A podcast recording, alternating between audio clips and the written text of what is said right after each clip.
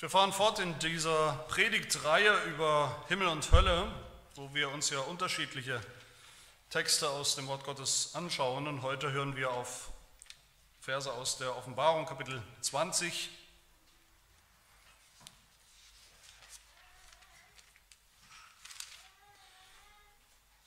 Kapitel 20, die Verse 7 bis 15 und aus Kapitel 21 den Vers 8. Offenbarung 20 ab Vers 7. Hört das Wort Gottes. Und wenn die tausend Jahre vollendet sind, wird der Satan aus seinem Gefängnis losgelassen werden und er wird ausgehen, um die Heidenvölker zu verführen, die an den vier Enden der Erde leben, den Gog und den Magog, um sie zum Kampf zu versammeln, deren Zahl wie der Sand am Meer ist. Und sie zogen herauf auf die Fläche des Landes und umringten das Heerlager der Heiligen und die geliebte Stadt. Und es fiel Feuer von Gott aus dem Himmel herab und verzehrte sie. Und der Teufel, der sie verführt hatte, wurde in den Feuer- und Schwefelsee geworfen, wo das Tier ist und der falsche Prophet. Und sie werden gepeinigt werden, Tag und Nacht, von Ewigkeit zu Ewigkeit. Und ich sah einen großen weißen Thron und den, der darauf saß. Vor seinem Angesicht flohen die Erde und der Himmel und es wurde kein Platz für sie gefunden. Und ich sah die Toten, kleine und große, vor Gott stehen. Und es wurden Bücher geöffnet. Und ein anderes Buch wurde geöffnet, das ist das Buch des Lebens. Und die Toten wurden gerichtet gemäß ihren Werken, entsprechend dem, was in den Büchern geschrieben stand. Und das Meer gab die Toten heraus, die in ihm waren, und der Tod und das Totenreich gaben die Toten heraus, die in ihnen waren, und sie wurden gerichtet, ein jeder nach seinen Werken. Und der Tod und das Totenreich wurden in den Feuersee geworfen, das ist der zweite Tod. Und wenn jemand nicht im Buch des Lebens eingeschrieben gefunden wurde, so wurde er in den Feuersee geworfen. Und noch Vers 8 aus Kapitel 21. Die Feiglinge aber und die Ungläubigen, mit Gräueln befleckten und Mörder und Unzüchtigen und Zauberer und Götzendiener und alle Lügner, ihr Teil wird in dem See sein, der von Feuer und Schwefel brennt. Das ist der zweite Tod.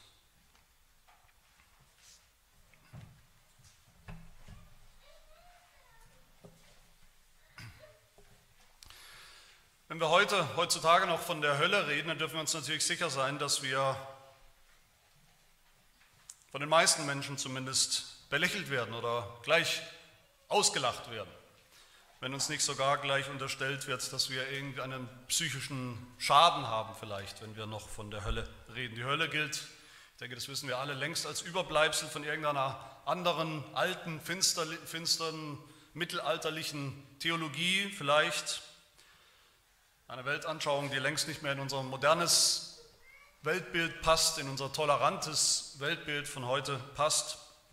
Manche Menschen lächeln suffisant und versnobbt, wenn sie hören, dass es noch Christen gibt und Kirchen gibt, so wie auch unsere Kirche, Dinosaurier vielleicht, die noch an eine echte Hölle und einen echten Teufel glauben. Andere auf der anderen Seite, die regen sich fürchterlich auf, wenn man davon spricht, von der Hölle finden den Gedanken an die Hölle schon völlig unfair, unmenschlich. Und ich muss sagen, das ist mir wesentlich lieber. Mir ist es wesentlich lieber, jemand regt sich auf über die Hölle und schreit, wie kann das fair sein? Wie kann ein Gott der Liebe, der der Gott der Bibel ja angeblich ist, Menschen für immer und ewig verdammen in der Hölle? Das ist mir wesentlich lieber als diese Gutmenschen, die meinen, sie wissen genau, Himmel und Hölle sind sowieso nur psychologische Krücken für Menschen, die das irgendwie brauchen. Oder vielleicht sogar nur Mittel, um die Leute noch in die Kirche zu kriegen, wie man das früher gesagt hat. Wenn es keinen Himmel, keine Hölle mehr gibt, warum soll noch jemand in die Kirche gehen? Wer sich aufregt über die Hölle, den stört es wenigstens noch. Der erwägt vielleicht wenigstens noch irgendwo die entfernteste Möglichkeit, dass das doch stimmen könnte. Genau deshalb regt er sich ja so darüber auf. Die Bibel spricht überraschend viel von der Hölle. Auch da, wie ich immer wieder sage, auch da, wo das Wort Hölle nicht unbedingt steht, spricht die Bibel von, diesen, von dieser ultimativen Realität und sie tut das in Bildern. In Bildern, in Assoziationen, nicht in physikalischen oder wissenschaftlichen Detailbeschreibungen. Diese Bilder, die wir finden über die Hölle, sind absichtlich unscharf. Sie beantworten viele Fragen nicht und das ist auch gar nicht ihre Absicht, das ist gar nicht Gottes Absicht, alle unsere Fragen zu diesem Thema zu beantworten. Die befriedigen nicht unsere Neugierde, die wir haben, wie es denn genau sein wird wo genau die Hölle sein wird, wie groß genau die Hölle sein wird, wie viele Menschen in der Hölle sein werden, wie genau das dort sein wird, was genau das Feuer sein wird, was genau ist der Wurm, der nicht sterben wird, was genau sind all diese Dinge. Wie genau wird es denen gehen, die in der Hölle sind? Jesus spricht auch, für viele zumindest, überraschend oft von der Hölle. Und Jesus gebraucht auch immer wieder Bilder wenn er davon spricht. Und eines der stärksten Bilder, der, der konsequentesten Bilder, wenn es um die Hölle geht, in der Heiligen Schrift, eines der bekanntesten Bilder, auch in den Gedanken von vielen Menschen, auch den ungläubigen Menschen, wenn sie an die Hölle denken, und tatsächlich auch in der Bibel, eines der häufigsten Bilder ist das Feuer. Ein See oder ein Meer von Feuer, eine Feuersbrunst, die für immer brodelt und lodert und brennt. Heißt das dann, die Hölle ist ein echtes Feuer, in der Hölle ist es wirklich 300 oder 500 oder 3000 Grad heiß. Da stinkt es nach verbranntem Fleisch, heißt das, dass der Teufel, wie er manchmal dargestellt wird, tatsächlich Asche an seinen Hufen hat? Nein, natürlich nicht, das ist ein Bild, das ist eine Metapher.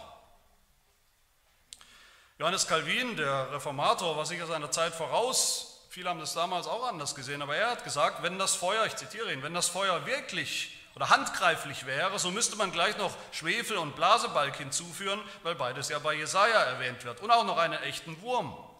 Und er nennt diese Fragen überhaupt allgemein, wie genau wird das Feuer sein, der Hölle? Das nennt er bloße Spitzfindigkeiten von eingebildeten Menschen, die letztlich nur ablenken von der eigentlichen schrecklichen Realität und Qual, die es geht.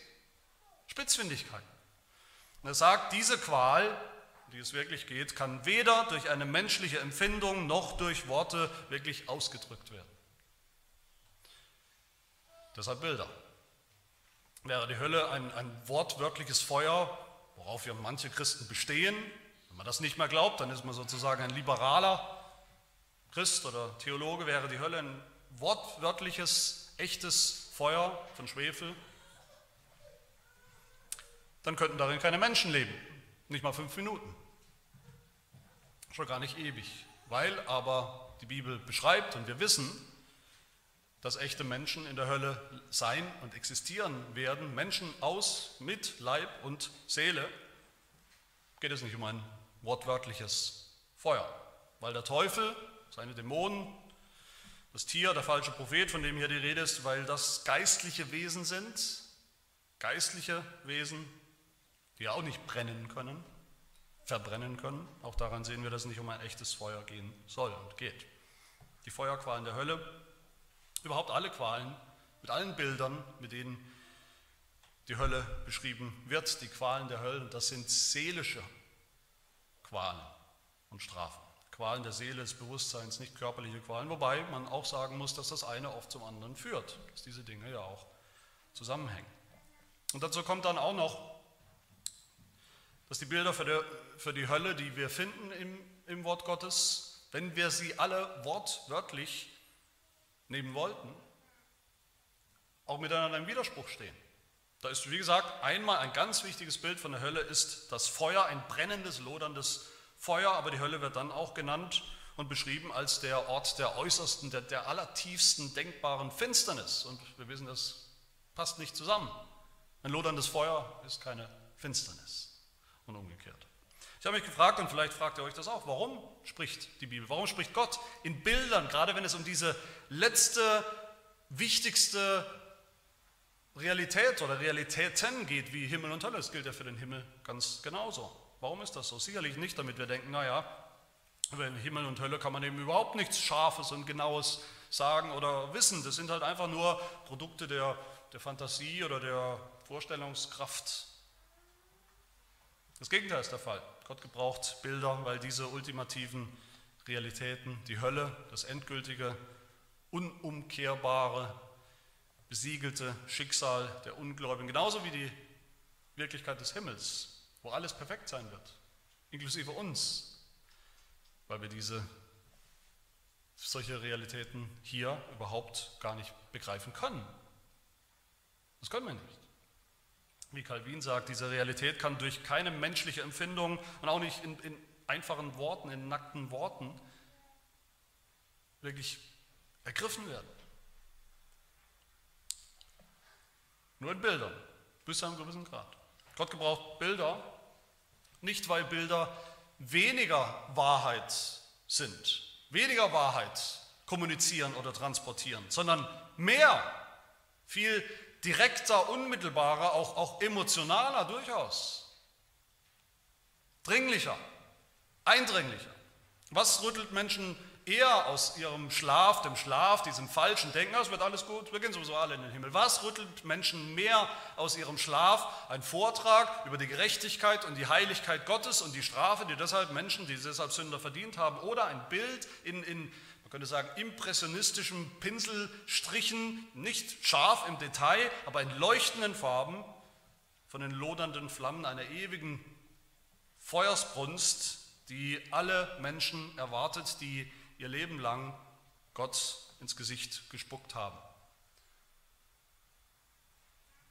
Aber die Frage ist natürlich, wofür steht dann dieses Bild vom Feuer, vom Feuer der Hölle? Was will Gott damit kommunizieren? Was löst es aus oder was soll es auslösen? Und dazu wollen wir uns das anschauen unter drei Aspekten. Zuerst das Feuer der Hölle, das im Grunde jeder will. Das Feuer der Hölle, das jeder Mensch will. Und dann im zweiten Punkt das Feuer der Hölle, das niemand will. Und im dritten als letztes die Frage, ob und wie, wenn überhaupt, wir diesem Feuer der Hölle entfliehen und entgehen können. Als erstes also das Feuer der Hölle, das jeder will. Vielleicht überrascht euch, dass das, das so ist, dass es das gibt, sollte aber nicht so sein. Das Feuer der Hölle, eine ewige Hölle, wo jetzt schon dieses Feuer lodert in diesem Bild und dann erst recht, wenn eines Tages dieser Tag des Gerichts, von Gottes Gericht kommt und Gott dann diejenigen in die Hölle werfen oder verdammen wird, die das auch tatsächlich verdient haben. Dieses Feuer ist auf einer wichtigen und gewissen Ebene ist das genau das, was jeder gesunde, vernünftige, rationale Mensch auch will. Jeder Mensch will, dass es das gibt. Das muss es geben, irgendwo und irgendwie. Gott hat uns so gemacht als Menschen, als seine Geschöpfe, dass wir, selbst als Sünder noch, dass wir irgend so ein eingebautes Verständnis haben, ein eingebautes Gewissen, ein eingebautes Rechtsverständnis, Rechtsempfinden, Gerechtigkeitsempfinden. Das funktioniert immer noch einigermaßen gut. Bei den meisten Menschen, wenn sie nicht schon völlig verroht und völlig pervers sind, wo das auch wirklich dann kippen kann. Aber in diesem Gerechtigkeitsempfinden, was wir noch haben, da will eigentlich jeder Mensch dass es sowas gibt. So ein Höllenfeuer, das Gott, wenn es ihn denn gibt, dass Gott dann parat hat, vorbereitet hat, als, als endgültige, als finale Endabrechnung für alle wirklich bösen Menschen, für alle wirklich bösen Taten, die in diesem Leben, in dieser Welt jemals geschehen sind. Dieselben Menschen, und das sind viele Menschen, die denken, jeder Mensch kommt sowieso irgendwie in den Himmel. Wenn es denn einen gibt, dann kommt jeder Mensch dahin. Dieselben Menschen sind interessanterweise dann doch der Meinung, natürlich doch nicht ganz alle. Natürlich nicht ein Hitler, natürlich nicht ein Stalin, natürlich nicht ein Mao Zedong oder wie die ganzen großen Diktatoren hießen, die, die verantwortlich sind. Allein schon diese drei für den Tod von zig Millionen von Menschen, einfach aufgrund ihrer seltsamen, bösen Weltanschauung ihres Menschenhasses.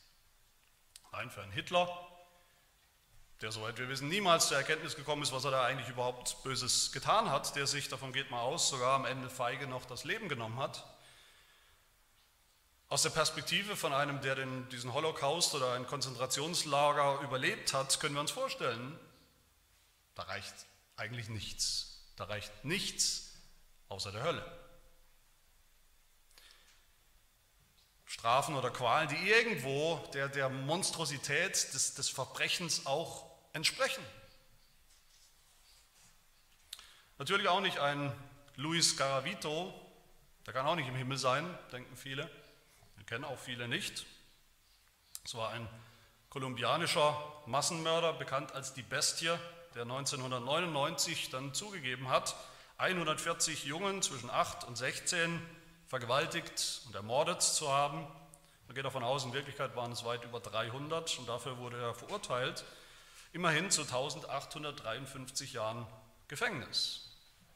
Klingt viel, aber reicht das? Reicht das, wenn jetzt sogar noch bekannt wurde, dass er in zwei Jahren eventuell oder wahrscheinlich wegen guter Führung freigelassen wird, weil er mitgeholfen hat, Verbrechen aufzuklären? Reicht das? Ich denke, viele Menschen denken und spüren in ihrem Bauch, nein, das reicht nicht. Für so einen müsste es eigentlich eine Hölle geben, in der er für immer bestraft wird, für seine Vergehen. Für die Vergewaltiger von vielen unzähligen Müttern, Schwestern, die heute frei rumspazieren in der Welt, als wäre nichts passiert, ohne beschwertes Gewissen, die denken, ihnen kann sowieso niemand was, denken auch viele. Für solche Menschen müsste es eine Hölle geben. Gibt es hoffentlich eine Hölle? Wenn nicht, wo ist dann oder ist dann überhaupt noch Gerechtigkeit zu finden oder zu erwarten? Für einen Judas, der sich jahrelang als Jünger Jesu ausgegeben hat, als Mitläufer immer dabei war und der dann in einem Moment sich entschieden hat, diesen Jesus, den Messias, kalt herzig, kaltblütig zu verraten für ein paar Münzen, für ein paar Euro und dann auch hingegangen ist und sich erhängt hat. Über ihn sagt Jesus in Matthäus 26, 24. Wehe jenem Menschen, durch den der Sohn des Menschen verraten wird. Es wäre für jeden Menschen besser, wenn er nicht geboren wäre. Warum besser, wenn er nicht geboren wäre? weil den Judas eben nicht das große schwarze Nichts nach seinem Tod, nach seinem Selbstmord erwartet hat. Was er vielleicht gedacht hat, das kann ja schon passieren, es kommt ein Nichts. Nein, weil ihn das Feuer der Hölle erwartet hat, was er auch verdient hat. Und genau von solchen Menschen, von wirklich bösen Menschen spricht unser Text hier in Kapitel 21, dieser Vers 8, von Menschen, die mit Gräuel befleckt sind. Wörtlich heißt das das ist nur eine Übersetzung, ich habe das nicht erfunden. Wörtlich heißt es Menschen, die Dinge tun, bei denen einem schlecht wird. Mit Gräuel befleckten Menschen. Ein Gräuel, das in diesem Zusammenhang immer wieder erwähnt wird in der Bibel, im Alten Testament und auch im Neuen.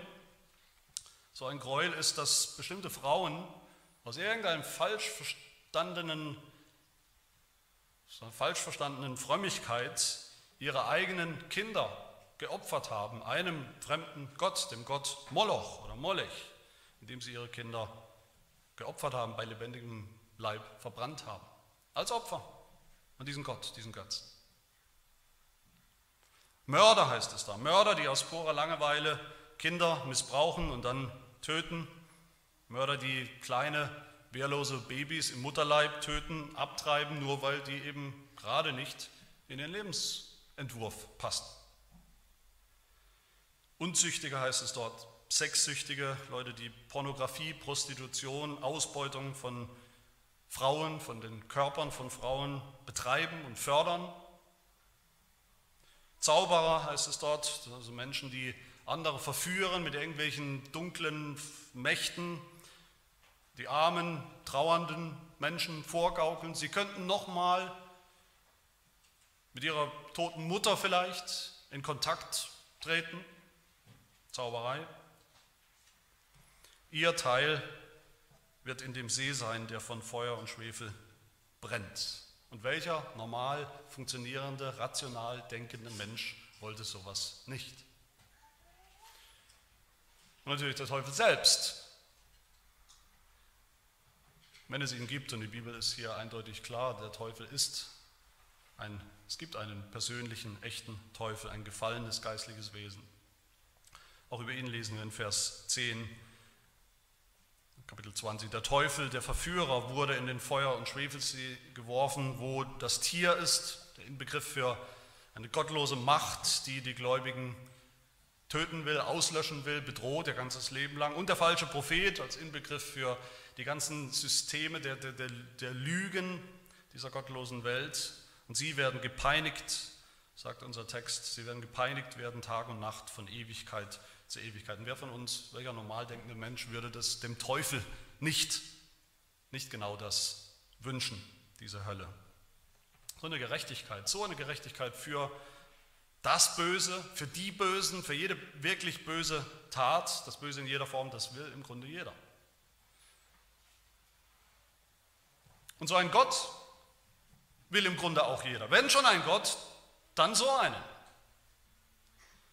Einen, der nicht für immer zuschaut und einfach geschehen lässt, alles Böse, alles Üble, alles Leiden dieser Welt geschehen lässt, der das nicht durchgehen lässt am Ende, der nicht den einen oder anderen Mörder noch durchwitschen lässt, so dass er nicht erwischt wird, sondern einen, der die Kontrolle hat über diese Welt, über dieses moralische Universum die Kontrolle hat, der am Ende alles Böse, alle Schandtaten, alles Unheilige eines Tages vernichten und verbrennen und richten wird.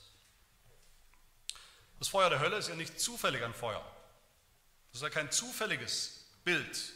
Gott ist Feuer, sagt die Bibel immer wieder. So beschreibt er sich selbst, so lässt er sich selbst beschreiben. Er umgibt sich, Gott umgibt sich selbst immer wieder mit Feuer. Und zwar immer da, wo Sünde ist, wo Ungerechtigkeit passiert, wo das Böse ist, da umgibt Gott sich selbst mit, mit Feuer, mit dem Feuer seiner Heiligkeit und Herrlichkeit und Gerechtigkeit. Als Adam und Eva gesündigt haben im Paradies, als sie aus dem Paradies geworfen wurden, herausgeworfen wurden in die äußerste Finsternis, da hat Gott selbst den Garten Eden dann beschützt durch Engel mit Feuerflammen. Beschützt diesen Bereich seiner Heiligkeit, beschützt durch Feuer. Als Gott Mose begegnet ist in einem Dornbusch, da hat der Dornbusch gebrannt mit Feuer. Warum? Weil Gott zu Mose gesagt hat, tritt nicht näher heran, du ein Sünder bist in meiner Gegenwart. Du als Sünder stehst hier auf heiligem Boden. Als Gott seinem Volk Israel begegnen wollte auf dem Berg Sinai, da hat er den ganzen Berg umgeben mit Feuer, mit einem Feuerring, damit bloß niemand, kein Sünder sich ihm nähert. Um deutlich zu machen, was passiert, wenn sich ein Sünder ihm nähert, wenn Sünder auf den Berggipfel gehen, wo Gott ist. Sie werden brennen. Gott hat die Ägypter, den Pharao mit, geschlagen mit einer Feuerplage. All das ist Ausdruck einer biblischen Wahrheit über Gott, über Gott selbst. Dass er selber ein verzehrendes Feuer ist. In seinem Wesen, in seiner Wirkung.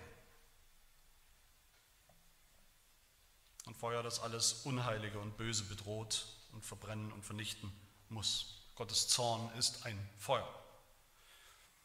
Und Gottes Zorn ist nicht eine Eigenschaft, auf die wir einfach so verzichten können. Gottes Zorn ist keine Eigenschaft, auf die er selbst verzichten kann. Gottes Zorn ist die Kehrseite seiner Liebe. Seine Liebe zu allem, was gut und gerecht und heilig ist. Weil Gott liebt, weil Gott Liebe ist, ist er auch zornig und muss und wird sein Zorn auch brennen. Deuteronomium 32 spricht der Herr, ein Feuer ist durch meinen Zorn angezündet, das wird bis in die unterste Tiefe des Totenreichs hinabbrennen und das Land samt seinem Gewächs verzehren und die Grundfesten der Berge in Flammen verwandeln. Deuteronomium 4, denn der Herr dein Gott ist ein verzehrendes Feuer, ein eifersüchtiger Gott. Oder Psalm 50, Vers 3, unser Gott kommt und schweigt nicht, verzehrendes Feuer geht vor ihm her. Und ich denke, das ist das, was wir alle wollen, so einen Gott.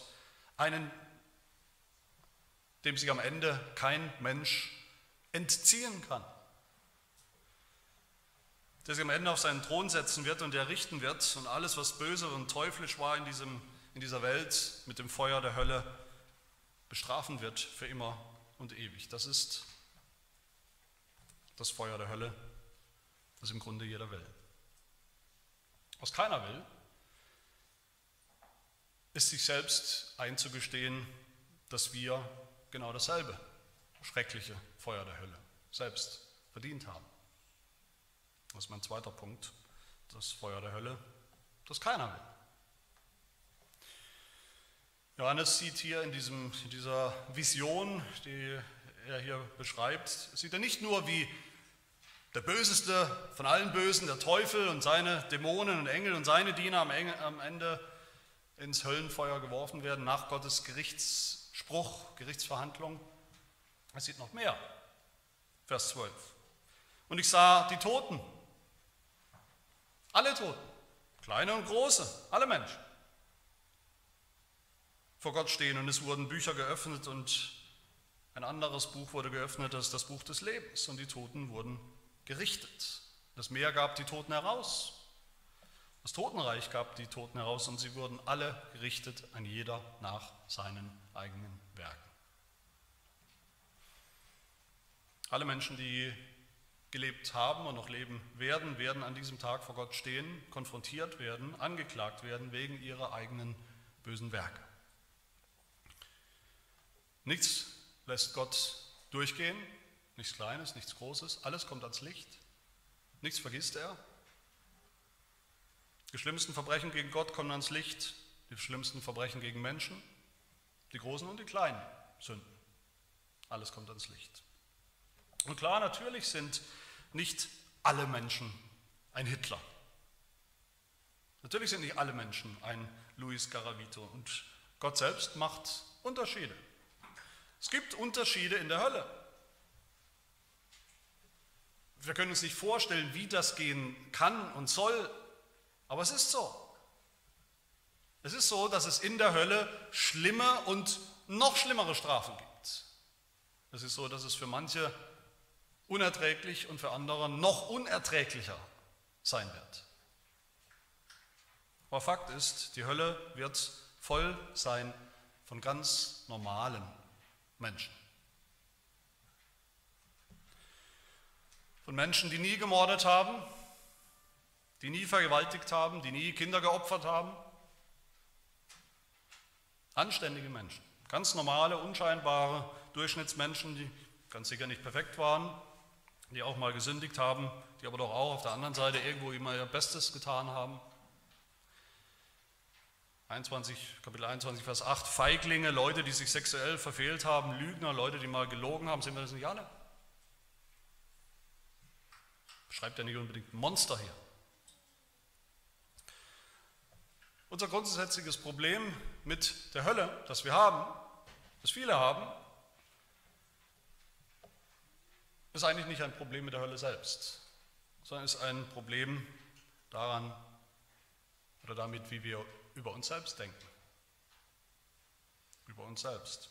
Wir definieren zunächst mal ganz abstrakt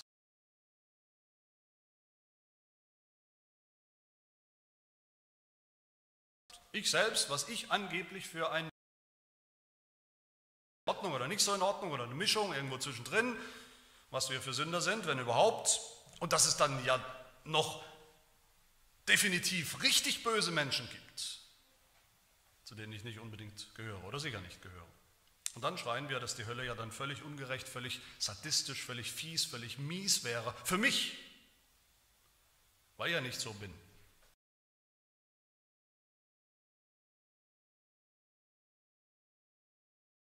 Und Gott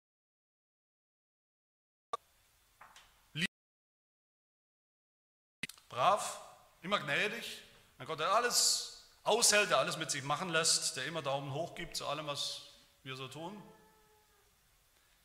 Und dann schreien wir, dieser Gott kann uns doch gar nicht in die Hölle werfen, das würde gar nicht zu ihm passen. Natürlich passt es nicht zu ihm, weil wir uns diesen Gott eben selbst gemacht haben.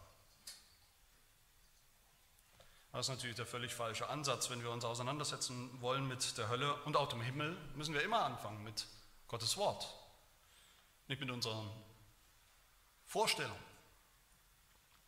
Und wenn wir uns mit dem beschäftigen, was die Bibel sagt über die Hölle, über die Wirklichkeit der Hölle, wenn wir uns anschauen, wie beschreibt Gott selbst in seinem Wort die Hölle, dann und nur dann geht uns auf, vielleicht zum ersten Mal heute, ich weiß es nicht, oder vielleicht immer tiefer, geht uns auf, wenn wir uns das anschauen, was für Menschen wir wirklich sind. Jeder von uns.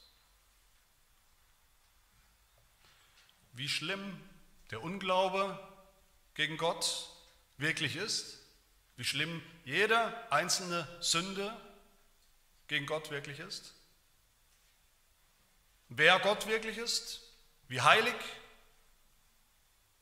und wie unheilig wir wirklich sind. In der Hölle, in diesen furchtbaren Qualen und Strafen, ewigen Strafen der Hölle, die es gibt, die es geben wird, nur da sehen wir eigentlich erst richtig, was wir verdient haben als Sünder, als ganz normale Sünder, wie wir gerne sagen. Das ist aber nicht normal, Sünder zu sein. Als Sünder, was wir verdient haben, als Sünder von dem Gott, der uns gemacht hat. Dankbarkeit, Vertrauen, Anbetung, der ein völlig gerechter und heiliger Gott ist. Aber wenn das so ist, wenn am Ende nach dem Gericht alle Hitler und Massenmörder und Bestien und Monster dieser Welt gemeinsam im selben Höllenfeuer sein werden, zusammen mit dem Otto Normalbürger, der halt ja auch ab und zu mal gesündigt hat, kleine Sünden, wie wir gerne sagen. Auf welcher Grundlage? Warum ist das so? Was ist die eine Sache, die dazu führt,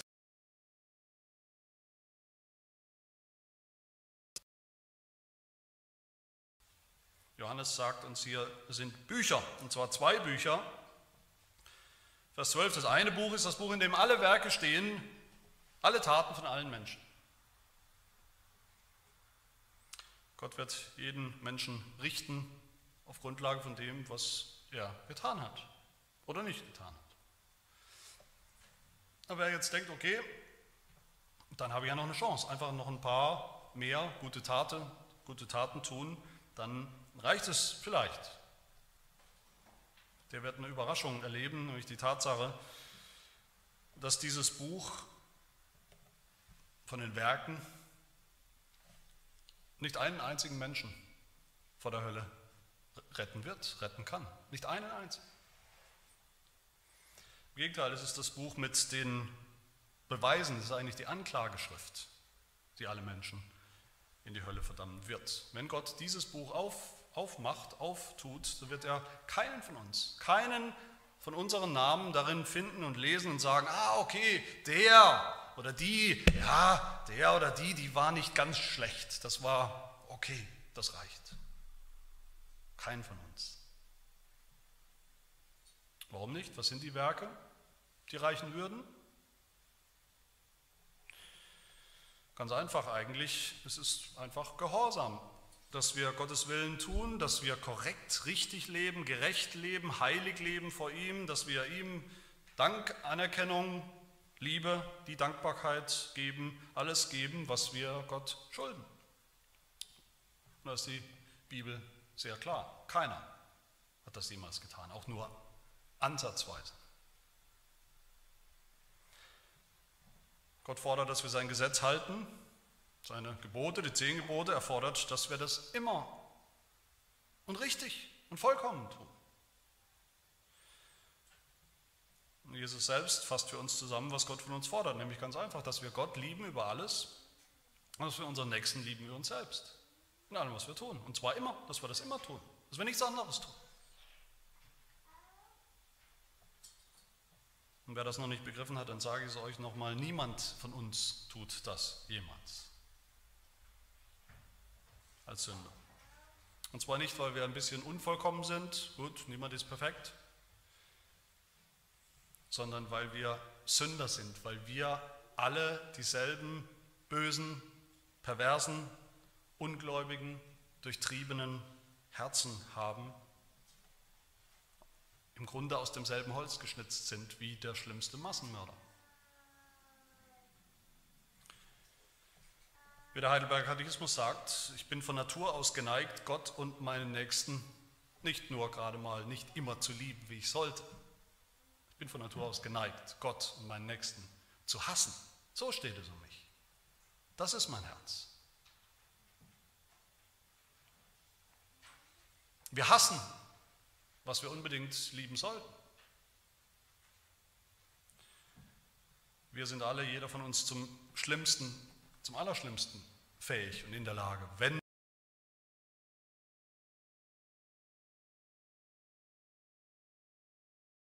ich es nicht, dass wir hatten vielleicht bis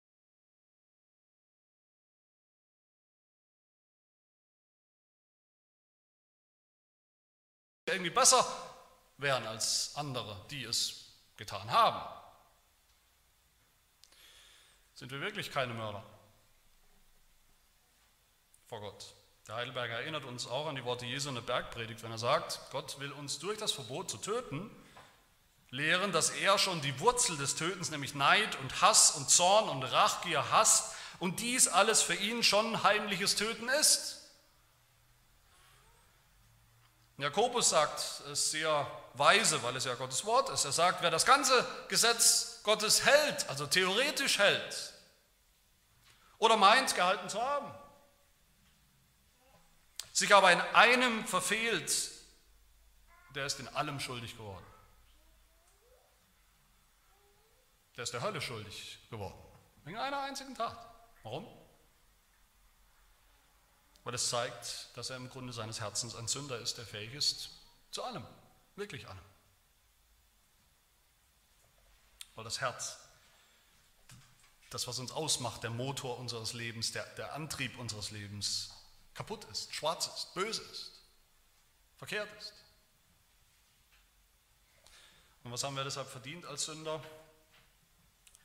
Die den Gott, den wir lieben sollten, hassen, die ihre Mitmenschen, die sie lieben sollen, hassen, dass wir in den Feuersee geworfen werden. Vers 14 und 15. Und dann ist ja noch das zweite Buch hier, das Gott aufschlagen wird im Gericht, das Buch des Lebens. Das Buch, in dem die stehen, die, leben werden, die ewig leben werden, die im Himmel sein werden. Und wer steht da drin oder wer steht da nicht drin? Am Anfang standen im Prinzip, war dieses Buch für alle Menschen gedacht. Adam und Eva standen drin mit großen Buchstaben, natürlich.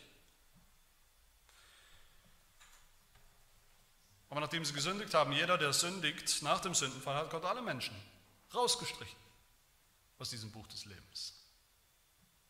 Niemand hat das verdient. Das Buch des Lebens wird im Alten Testament nur ein einziges Mal erwähnt, im Psalm 69, da spricht der Messias, da spricht Jesus eigentlich. Und er sagt, die Schmach hat mein Herz gebrochen und ich bin elend. Ich wartete auf Mitleid, aber da war keines, und auf Tröste, aber ich fand sie nicht. Sie gaben mir Galle zur Speise und Essig zu trinken in meinem Durst. Am Kreuz haben die Menschen das getan. Dann spricht er weiter, gieße deinen Grimm über sie aus und die Glut deines Zornes erfasse sie, denn sie verfolgen den, welchen du geschlagen hast. Füge Schuld zu ihrer Schuld, dann lass sie nicht zu deiner Gerechtigkeit gelangen. Tilge sie aus dem Buch des Lebens, sie sollen nicht eingeschrieben sein mit den Gerechten. Da spricht Jesus, der liebe Jesus. Und er sagt damit, ob wir Gott lieben oder ob wir Gott hassen in Wirklichkeit, was entscheidet sich an ihm, an Jesus, an dem Messias. Haben wir ihn geliebt? Lieben wir ihn? Oder haben wir in Wirklichkeit durch unseren Unglauben, durch unseren Hass, selbst heute, selbst von der heutigen Perspektive, zu seinem Tod am Kreuz beigetragen? Indem wir ihn leugnen, indem wir ihn verspotten, indem wir ihn hassen. Hass Unglaube, Spott für Jesus gegenüber Gott, das ist Mord, heimliches Töten gegenüber Jesus. Gottes Gebote nicht zu halten ist schon schlimm genug. Deshalb hat ein Mensch als Sünder die Hölle schon verdient. Der Hebräerbrief sagt in Kapitel 10, wenn jemand das Gesetz Moses verwirft, muss er ohne Erbarmen sterben. Aber der Hebräerbrief geht noch weiter. Er sagt, wie viel schlimmerer Strafe meint ihr, wird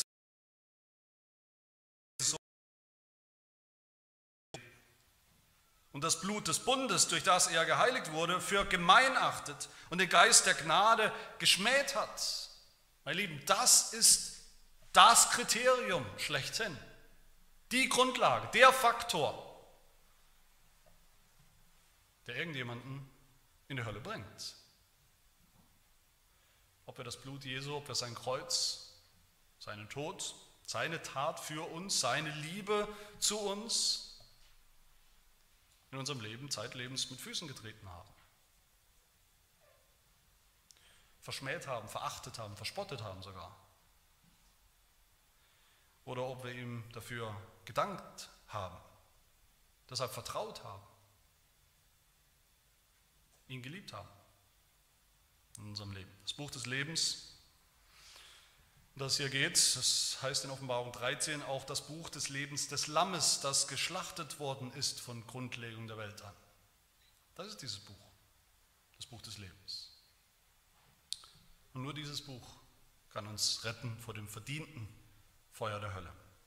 Und damit sind wir mittendrin in der Frage zum Schluss, wie können wir diesem Höllenfeuer entgehen. Unser Text sagt ja, Gott wird am Ende den Teufel richten, er wird ihn, den Teufel, in den Feuer und Schwefelsee werfen, wo er gepeinigt wird Tag und Nacht von Ewigkeit zu Ewigkeit und alle die, alle seine Anhänger, alle die sich haben verführen lassen von seinen Lügen, von seinem Tun und mitgemacht haben und dann wird es eine Auferstehung geben. Die erste Auferstehung sagt Johannes in, in, direkt vor unserem Text. Wer da schon aufersteht, der braucht am Ende keine Hölle mehr zu fürchten. Der kommt nicht mehr ins Gericht. Und wer ist das? Für wen gilt das? Selber Johannes sagt es uns im Johannesevangelium, Kapitel 5. Wahrlich, wahrlich, ich sage euch, wer mein Wort hört und dem glaubt, der mich gesandt hat, der hat ewiges Leben. Und kommt nicht ins Gericht, sondern er ist vom Tod zum Leben hindurchgedrungen. Über den hat der Tod keine Macht mehr. Auch nicht dieser zweite und ewige Tod, wie Johannes hier die Hölle beschreibt. Das heißt, wer an Jesus glaubt, in den Sohn Gottes, das Lamm, das geschlachtet worden ist, der braucht keine Hölle mehr zu fürchten. Wer den Sohn Gottes nicht mit Füßen tritt, nicht missachtet, sein Blut verachtet und verhöhnt und verspottet, sondern wer es schätzt, als das, was es ist, unsere Rettung von der wohlverdienten Hölle, an dem wir dieses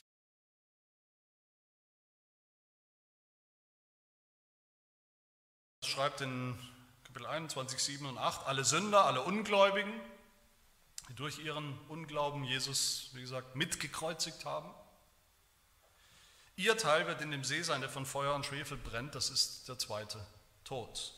Aber er sagt auch, wer überwindet, der wird alles erben und ich werde sein Gott sein und er wird mein Sohn sein. Wer überwindet, dem wird kein Leid geschehen von dem zweiten Tod im ewigen Flammen der Hölle. Was sollen wir überwinden? Die Welt, diese Welt, diese gefallene Schöpfung, das Fleisch, die Sünde, den Teufel. Und wie überwinden wir das? Im Glauben an Jesus Christus, der all das ja selbst schon überwunden hat, schon hinter sich gebracht, schon hinter sich gelassen hat, durch das Kreuz, die Auferstehung. Dieses Leben, das wir leben als Christen, als das Leben des Glaubens, das ist kein Zuckerschlecken, das ist auch hier noch schwer in dieser Welt, in der es noch einen Teufel gibt, in der all das, was wir hier vom Ende sehen, ja noch nicht voll und ganz passiert ist. Dieses Gericht ist ja noch nicht geschehen. Da ist es noch schwer.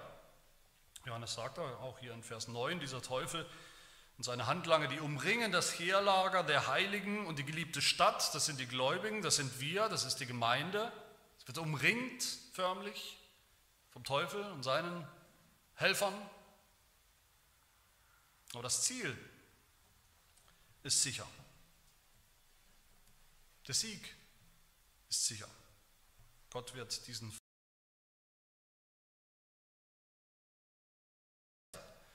den Teufel. Wir entgehen dem Feuer der Hölle, das wir absolut verdient haben, das wir hoffentlich ein für alle Mal begriffen haben. Wir entgehen dem Feuer der Hölle, von dem wir hoffentlich keinen Tag des Lebens vergessen, dass wir es verdient hätten, wenn wir im Buch des Lebens stehen.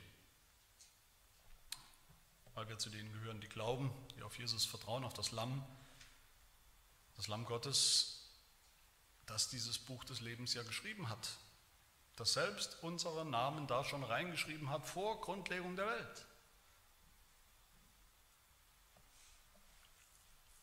Dass wir solche Menschen sind als Sünder, die genau dieses Schicksal, das hier beschrieben wird in diesem Bild vom Feuer der Hölle, verdient haben, das sollte uns erschüttern. Das sollte uns treffen und erschüttern in Mark und Bein, wachrütteln das sollte uns so betroffen machen, dass wir nur einen einzigen Ausweg sehen können. Dass uns diese Hölle, die sicher kommt, auf jeden Menschen zukommt, auf jeden Sünder zukommt, dass uns diese Hölle an das Kreuz treibt, an das Kreuz von Golgatha. An diesem Kreuz sehen wir ja die furchtbare Schärfe des Gerichts. An diesem Kreuz sehen wir ganz genau, was wir Sünder verdient haben. An diesem Kreuz sehen wir eigentlich die Hölle. Aber an diesem Kreuz sehen wir vor allem dann auch, dass Jesus diese Hölle, diese Strafe erlitten hat und ausgekostet hat für uns an unserer Stelle. Ich will das noch zum Schluss deutlich sagen, das Evangelium ist viel, viel, viel mehr als die Rettung vor den Flammen der Hölle. Natürlich. Das Evangelium ist viel, viel mehr. Das Evangelium ist der Himmel, ist die Herrlichkeit Gottes, für immer bei Gott zu sein. Gemeinschaft mit Gott, eine neue Schöpfung. Aber auf der anderen Seite ist das Evangelium niemals weniger als die Rettung von der Hölle. Befreiung von Gottes Zorn. Dass wir Sünder, die verloren waren, auf dem breiten Weg ins Verderben waren, dass wir gefunden wurden, dass wir gerettet wurden.